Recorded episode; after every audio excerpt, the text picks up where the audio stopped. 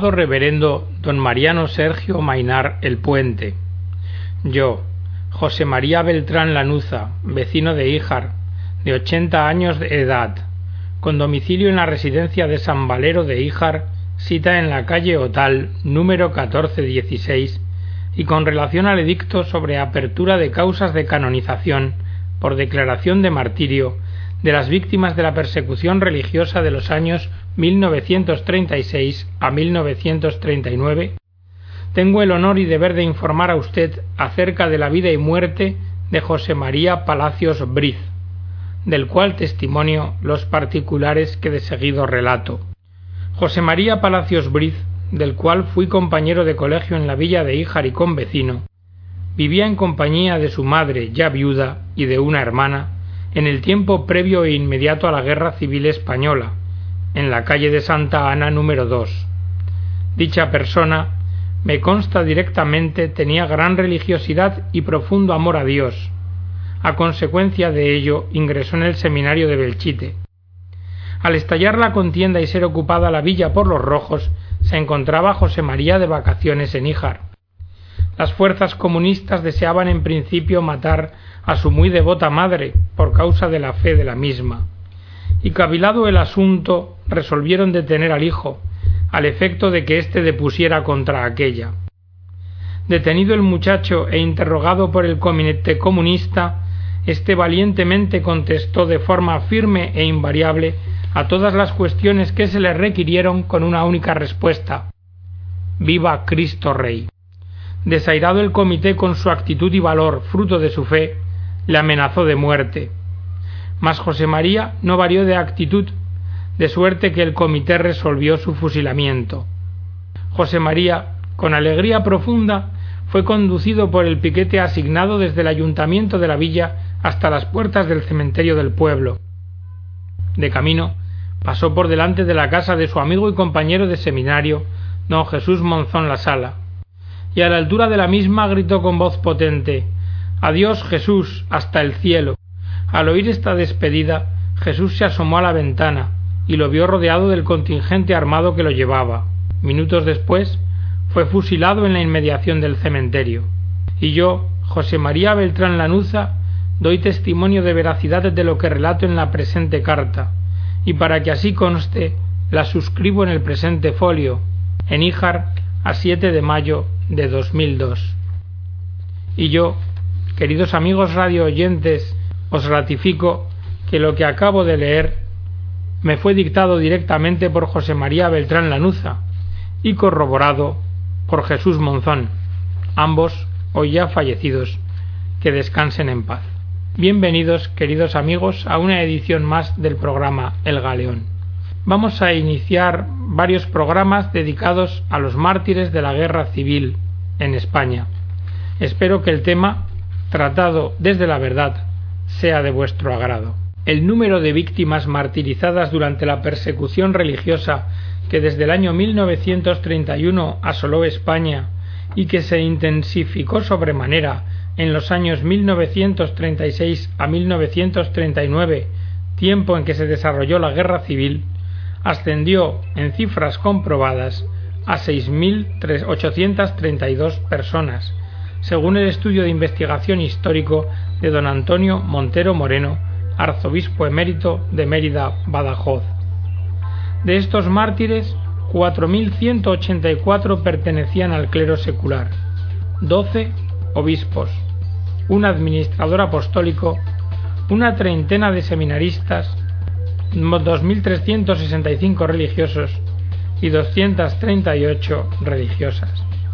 Con motivo de la celebración del jubileo del año 2000, el Papa Juan Pablo II solicitó la preparación de un catálogo de los mártires cristianos del siglo XX. Pero ya entonces Monseñor Vicente Cárcel Ortí, sacerdote y afamado historiador, comenzó a hablar de una cifra superior a los 10.000 mártires españoles asesinados durante dicho periodo. En una carta pastoral del señor cardenal don Marcelo González Martín, dirigida a los fieles con motivo de las beatificaciones de marzo de 1987, se pronunció de la siguiente manera.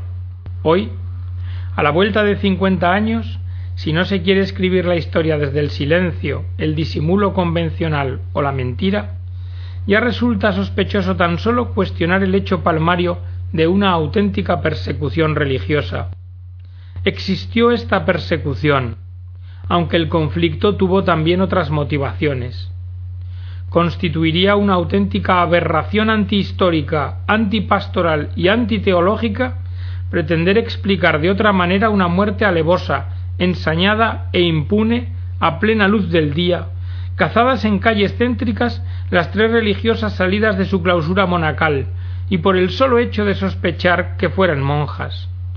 Poco importa que la hazaña anticristiana en aquellos tiempos se encarnara en grupos adueñados de las calles, no por generación espontánea, sino fruto sociológico de ideologías, consignas y programas largamente incubados en el odio visceral, social y político a Dios y a la Iglesia. Tales hechos con la profusión, impunidad y uniformidad programada con que se registraron en cuantas regiones españolas quedaron en la contienda a merced de una de las partes beligerantes, no tendrán nunca cabal explicación histórica si se disimula o trata de eliminar en su génesis ideológica y social el hecho profundo del odio antirreligioso. De todos los beatificados desde el año 1987 hasta 2005, hay diez canonizados, todos religiosos. Los primeros canonizados fueron, nueve hermanos de las escuelas cristianas de La Salle, ocho de ellos mártires en Turón, Asturias, más un sacerdote pasionista, mártir también, en 1934. Los beatos, sin contar estos once santos, que también lo fueron, suman 468. Es necesario aclarar que a diferencia de lo que se piensa normalmente, la persecución religiosa española no comenzó en 1936, sino en 1931.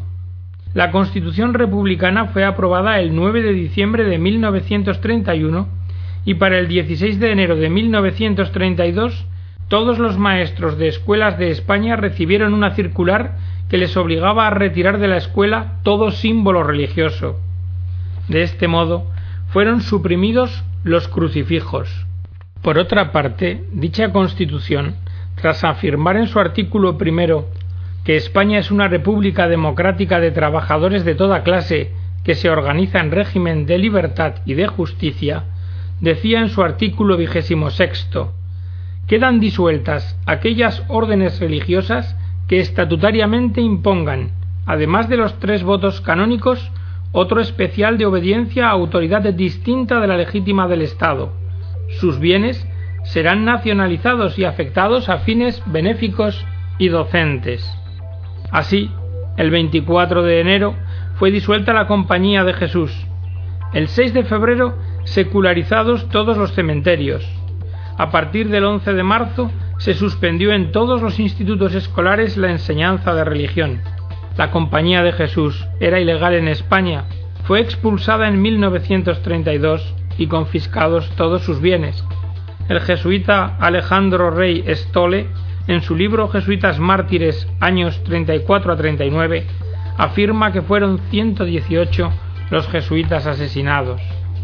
Los mártires residían en varios conventos, colegios y casas. Un ejemplo, una comunidad de agustinos formada por sacerdotes, estudiantes, profesores de filosofía, novicios y seminaristas, escaparon de su monasterio y fueron acogidos por familias del pueblo. Pero posteriormente, al ser encontrados e identificados como religiosos, fueron arrestados, encarcelados y posteriormente ajusticiados. Este era el típico mecanismo utilizado por los milicianos comunistas. Otros hermanos martirizados que se dedicaban a la enseñanza en escuelas gratuitas para niños pobres tuvieron que refugiarse donde buenamente pudieron. Estos nunca aparecieron, pero se comentó en el caso de uno en particular que fue arrojado vivo al mar con las manos atadas a la cintura y con una gran piedra al cuello. Otro ejemplo, mártires de la Orden Hospitalaria de San Juan de Dios. En la página web de la Hermandad de Paracuellos de Jarama, Madrid, lugar donde veintidós de ellos fueron asesinados, podemos encontrar la siguiente información, que a su vez toman del historiador Vicente Cárcel. Ellos son buen testimonio de que la persecución no se limitó a determinados aspectos de la vida política y social, sino que intentó la eliminación total del significado religioso. Por esto no hubo excepciones. No se tuvieron en cuenta peculiaridades de las instituciones ni la dificultad de llenar sus vacíos. Los hermanos de San Juan de Dios, ligados con deberes sagrados para con los enfermos, no podían abandonar a éstos para salvarse a sí mismos, sin a la vez hacer traición al ideal sublime de su propia vocación. De los setenta y un mártires beatificados, sesenta y cuatro pertenecían a treinta provincias de la geografía española, y otros siete hospitalarios eran colombianos. Por casas del Sanatorio Psiquiátrico San José de Cien Pozuelos fueron asesinados treinta y cinco miembros de la comunidad. En el caso de las diócesis podemos proponer el caso de Barcelona.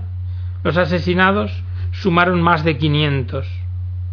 Bien, pero ¿por qué es necesario exponer toda esta cantidad de datos? Hay que preguntarse cómo fue posible que sobrevivieran las órdenes religiosas ante el holocausto de comunidades enteras.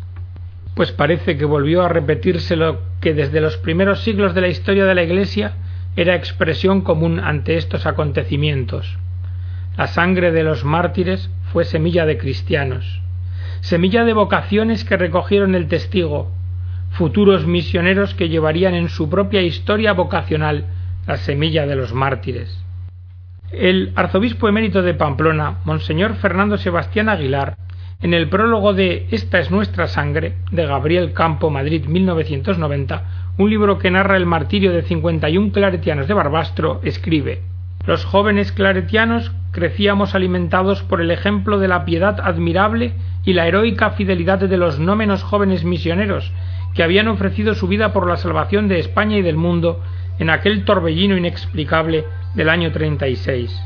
Los mártires claretianos y de manera especial los jóvenes mártires de Barbastro fueron verdaderos maestros de espiritualidad para nosotros. La austeridad, el trabajo, la rígida disciplina, la radical disponibilidad, el entusiasmo misionero nos venían espontáneamente a consecuencia de la familiaridad con la memoria de los mártires. Recuerdo la conmoción interior que sentíamos al cantar las mismas estrofas que ellos habían cantado camino del martirio. Jesús, ya sabes, soy tu soldado. Siempre a tu lado quiero luchar, contigo siempre y hasta que muera, una bandera y un ideal. Por ti, Rey mío, la sangre dar. Pero lo cierto es que la Iglesia no quiso la guerra.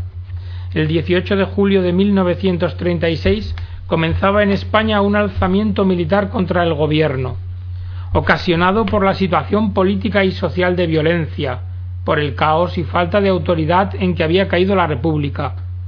Citemos a Pío Moa. La masa conservadora del país se alzó en 1936 contra un peligro de revolución real y muy avanzado. Baste con establecer con muy pocas dudas que fueron las izquierdas quienes, movidas por sus aspiraciones, rompieron las reglas del juego y empujaron al régimen a la guerra civil, que solían considerar empresa lamentable, pero necesaria para acceder al mundo nuevo y presuntamente luminoso, y que fueron los conservadores quienes, deseando evitar el choque, sostuvieron mayoritariamente una actitud moderada, próxima a veces incluso a la cobardía, hasta que la amenaza se les hizo cuestión de vida o muerte. El alzamiento se convirtió en guerra civil que duró hasta el día 1 de abril de 1939. Sí, pero tenemos que dejar bien claro que en España se dio una verdadera persecución religiosa y que la causa de la muerte de tantos sacerdotes y religiosos no fue el ser beligerantes, no fue el haberse unido o tomado parte activa en el bando de los sublevados. El testimonio de los obispos. Ya en su carta colectiva de 1 de julio de 1937, los obispos salían al paso de esta acusación y la negaban de plano. Decían, el episcopado, ajustándose a la tradición de la Iglesia y siguiendo las normas de la Santa Sede, se puso resueltamente al lado de los poderes constituidos, con quienes se esforzó en colaborar para el bien común. Y a pesar de los repetidos agravios a personas, cosas y derechos de la Iglesia, no rompió su propósito de no alterar el régimen de concordia de tiempo atrás establecido. La Iglesia no ha querido esta guerra ni la buscó, y no creemos necesario vindicarla de la nota de beligerante con que en periódicos extranjeros se ha censurado a la Iglesia en España. Cierto que miles de hijos suyos, obedeciendo a los dictados de su conciencia y de su patriotismo y bajo su responsabilidad personal, se alzaron en armas para salvar los principios de religión y justicia cristianos que secularmente han informado la vida de la nación. Pero quien acuse a la Iglesia de haber provocado esta guerra, de haber conspirado para ella, y aun de no haber hecho cuanto en su mano estuvo para evitarla, o desconoce o falsea la realidad.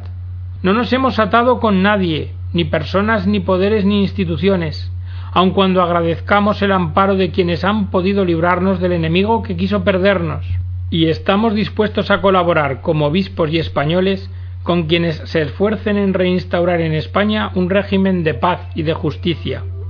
Ningún poder político podrá decir que nos hayamos apartado de esta línea en ningún momento.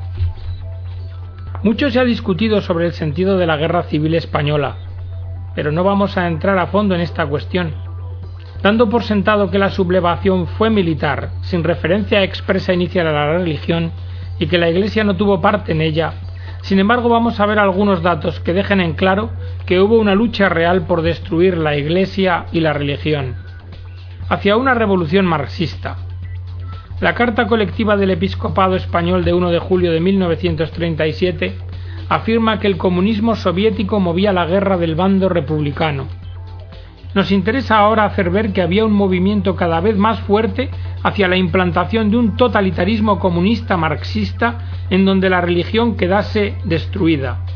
Y en esto jugó un papel esencial el extremismo cada vez más acentuado del Lenin español, Largo Caballero, y el auge del Partido Comunista después de la Revolución de Asturias, así como la política del Frente Popular aceptada por el Congreso de la Internacional Comunista de 1935. Independientemente y con anterioridad a la conspiración militar que se les adelantó, se estaba preparando una revolución de extrema izquierda para ocupar el poder e implantar la dictadura del proletariado. El año 1935 concluyó con el desahucio del poder de Gil Robles, con una izquierda que creaba milicias y estaba decidida a ganar las siguientes elecciones para llevar a cabo la continuación de la Revolución de Octubre del año 1934. Y Largo Caballero afirmaba que si triunfaban las derechas, ellos y sus aliados irían a la guerra civil declarada, pues con votaciones no se realizaba la transformación total del país y, decía, estamos ya hartos de ensayos de democracia. Ya antes de las elecciones de febrero de 1936 se anunciaba a gritos la guerra civil. Sin tapujos lo pregonaba Largo Caballero, el levantamiento extremista estaba en todas las miradas y en todas las esquinas. Era una auténtica certeza comunitaria.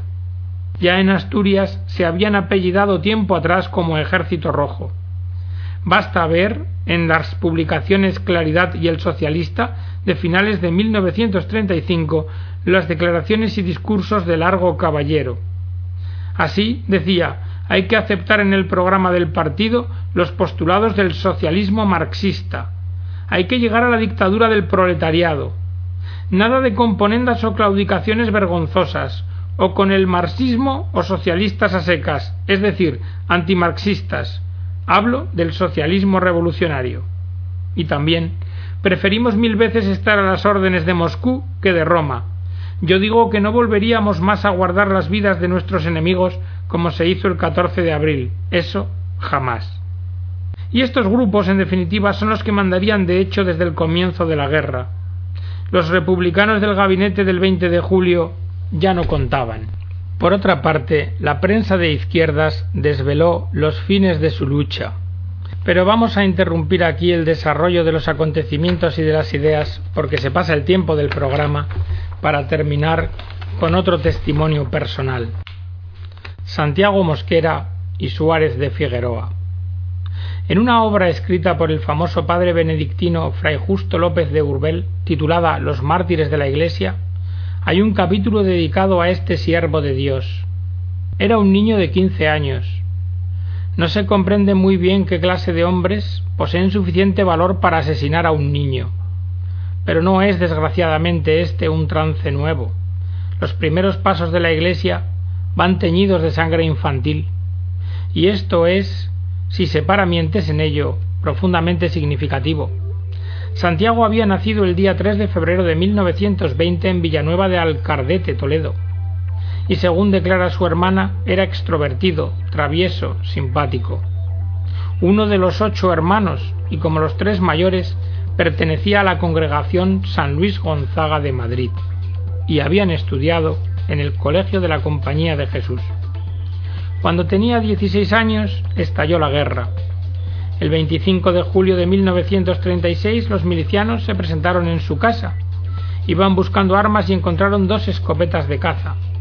Así que inmediatamente detuvieron a sus hermanos Ramón y Luis.